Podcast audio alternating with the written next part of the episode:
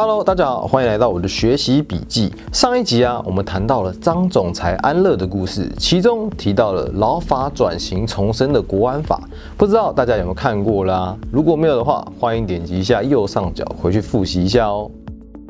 在节目的开始，也感谢对我们频道不离不弃的会员们，也就是频道留言区前面有小图示的朋友，感谢你们才有今天的我们。好，这一次我们就要来聊一聊国家法案的新鲜人，二零二零年一月诞生的反渗透法吧。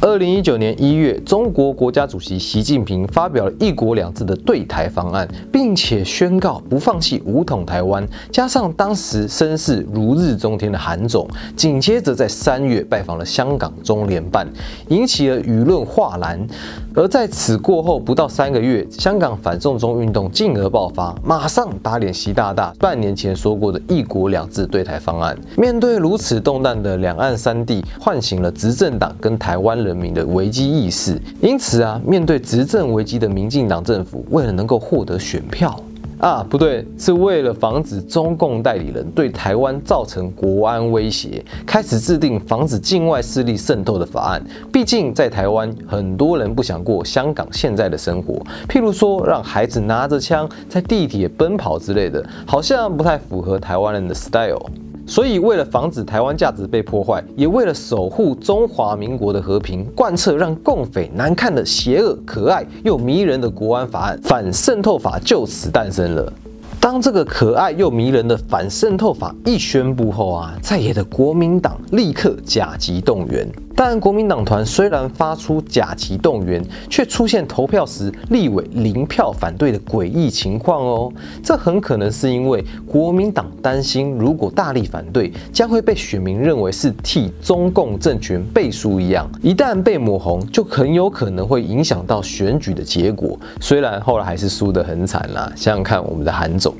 所以那次出席投票的国民党立委，最后是以不投票或是在议场举牌的举动。表达抗议，国民党籍立委马文君当时也以书面答复 BBC 的访问，他表示，任何一个独裁的政权扼杀人民的自由的方式。都是以无限上纲的维护国家安全作为借口，就像是共产党政权，那是一模一样的。嗯，但是奇怪啦，既然我们都已经有国安法可以保护国家了，那为什么还需要这么麻烦，多一条反渗透法来搞死大家呢？其实上次说到的国安法来自一个概念，叫确保国家安全，维护社会安定。简单来说啊，就是我们的国民为了维护国家的安全，不能对外泄露国家机密，像是。大范围的规定，人们不能为其他国家势力办事，但反渗透法则是比较针对选举以及政权的介入与影响。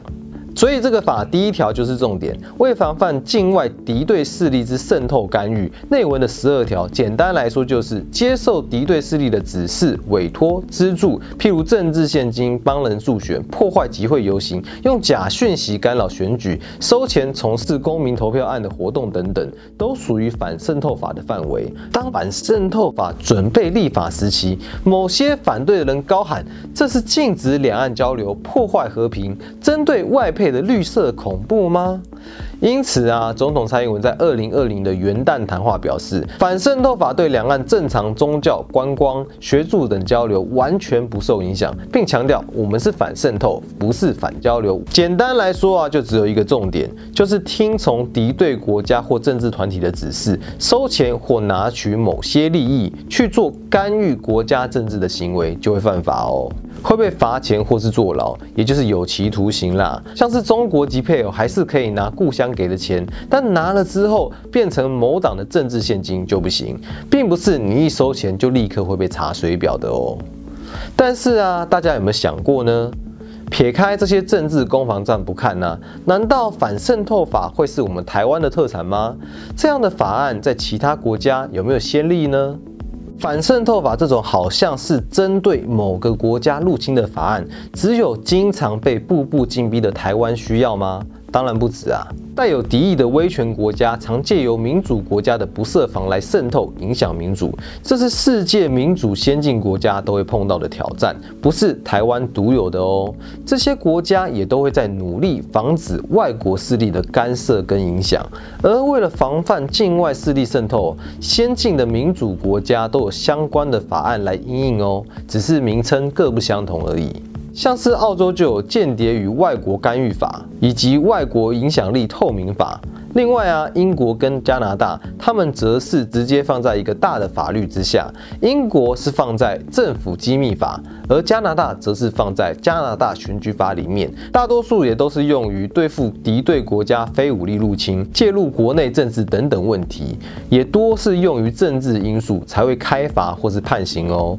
而美国有着已经实施八十三年。多是防间谍用的外国代理人登记法案，以及反外国宣传与造谣法案，在反渗透法还没正式诞生以前，也曾经用外国代理人法作为名称，只是最后通过反渗透法比代理人登记法案权限更高，管得更多。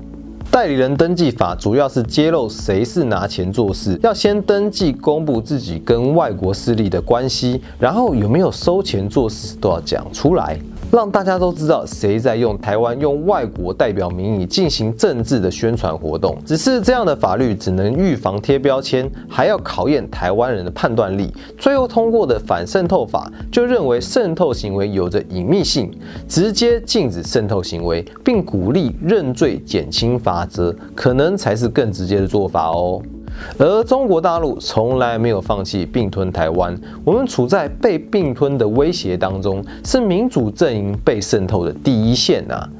但是民主机制下的自由开放不设防，也会因为法案的制定产生影响。是不是真的有必要借由通过法案来捍卫台湾的民主防线呢？虽然是有一点晚了啦，但是你还是可以在下面留言表达你的看法哦。我们讨论这么多啊，不管是国安法还是特别定定的反渗透法，其实啊，都还是有许多不足的地方，以及无法规范的行为等等。那听到这里啊，不知道你会不会觉得很好奇呢？在台湾高喊着想被统、支持统一，不论是跟美国、日本或是中国，或是想要独支持台湾独立，为什么都不会被抓呢？因为我们是一个民主国家，拥有保障言论的自由，除非你真的是组织团体对外泄密、收钱做坏事，不然只是想一想或是讲一讲，洗脑身边的朋友们啊，其实这可能还真的是无法开发哦。但其实啊，民主制度就是如此，我们不断讨论完善我们国家的制度，